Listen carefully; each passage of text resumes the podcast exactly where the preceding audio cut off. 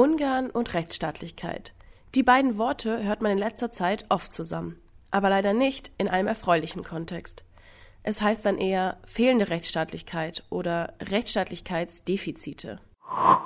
Seit 2010 hat Ministerpräsident Orban und seine nationalkonservative Fidesz-Partei eine Zweidrittelmehrheit im ungarischen Parlament. Orban nutzt diese verfassungsgebende Mehrheit aus, um Ungarn zu einer illiberalen Demokratie mit christlichen Werten zu machen. Besonders die Unabhängigkeit der Justiz wurde dabei Schritt für Schritt beschnitten. Das Verfassungsgericht darf zum Beispiel keine inhaltlichen Kontrollen von Gesetzen mehr durchführen.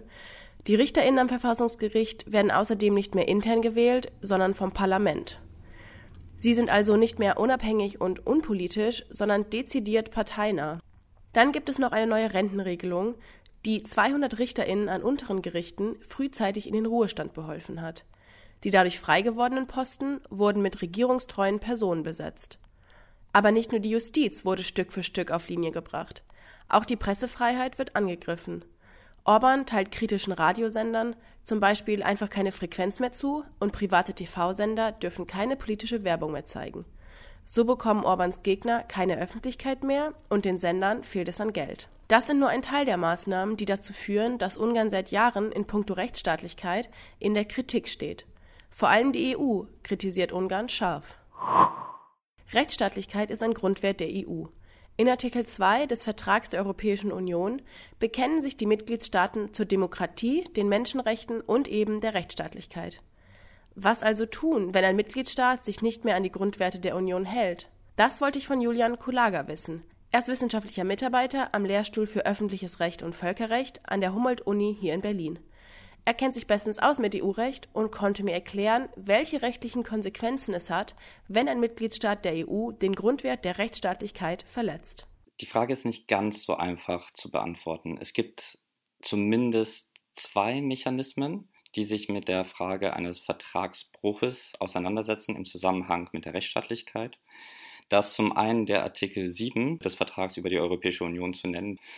Äh, das Artikel 7 Verfahren hat zwar einen juristischen Kern, ist aber im Kern immer noch ein politisches Verfahren.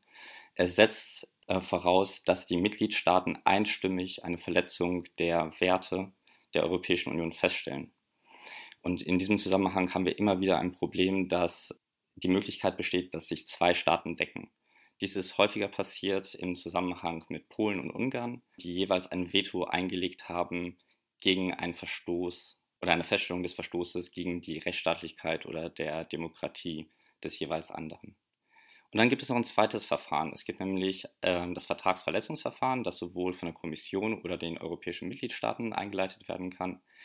Aber dieses Verfahren setzt einen konkreten Vertragsverstoß vor. Und da Werte wie Rechtsstaatlichkeit und Demokratie nicht immer auf einer Norm basieren, sondern auf einem Zusammenhang von verschiedenen Normen und das Zusammenwirken von verschiedenen Normen, können damit nur einzelne Verstöße geahndet werden, aber selten systematische Defizite, wie sie im Zusammenhang der Rechtsstaatlichkeit und der Demokratie häufiger auftreten.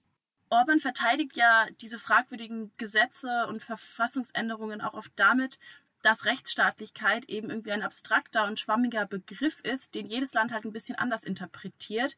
Und er sagt, gerade diese Unterschiede muss ein pluralistisches Europa aushalten um die Staatssouveränität zu achten. Und da frage ich mich, ist es denn wirklich unmöglich, den Rechtsstaatsbegriff zu definieren, ohne die Souveränität der Staaten zu beschneiden? Ich meine, man muss berücksichtigen, dass alle Staaten in der Europäischen Union unterschiedliche Verfassungstraditionen haben und ihre Verfassung mit ihrem Verständnis von Rechtsstaatlichkeit in unterschiedlichen historischen Kontexten und unter unterschiedlichen historischen Gegebenheiten entstanden sind. Und um diesen diesen Unterschieden Rechnung zu tragen, ist es nicht möglich, abstrakt einen allgemeingültigen Rechtsstaatsbegriff für alle europäische Staaten zu definieren, ohne die einzelnen Verfassungstraditionen äh, herabzuwürdigen. Aber was man immerhin machen kann, sind bestimmte Kernelemente zu definieren. Und das Interessante im Zusammenhang mit Polen und Ungarn ist ja, dass auch diese Kernelemente betroffen zu sein scheinen. Und jetzt versteht sich die EU ja mehr und mehr als Wertegemeinschaft. Heißt das, die EU muss entweder den Anspruch, eine Wertegemeinschaft zu sein, abgeben oder Ungarn aus der EU schmeißen? Die europäischen Verträge setzen selber nicht den Ausschluss von EU-Mitgliedstaaten äh, voraus und haben auch keine entsprechenden Regelungen. Aber es gibt auch Grund für einen Optimismus. Die Schwierigkeiten, die im Zusammenhang mit Österreich Anfang der 2000er Jahre aufgetreten sind, konnten ja durch Dialoge und bestimmte Wirkmechanismen am Ende beigelegt werden. Ungarn aus der EU rauswerfen, das ist rechtlich also sehr schwierig. Aus einer humanitären Perspektive wäre es vielleicht auch keine so gute Idee.